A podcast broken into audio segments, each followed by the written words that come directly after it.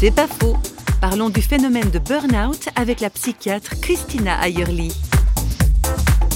Je pense que le burn-out conduit la personne à une situation où elle se rend compte qu'elle a un déséquilibre dans certains domaines de sa vie et ce déséquilibre la conduit à un cul-de-sac. Et dans ce sens, c'est un échec pour la personne d'abord. Et c'est vrai qu'en suivant des personnes atteintes de burn-out, il y a tout un travail de reprendre confiance en soi-même, découvrir les choix qu'on a faits dans la vie et pouvoir aussi les assumer.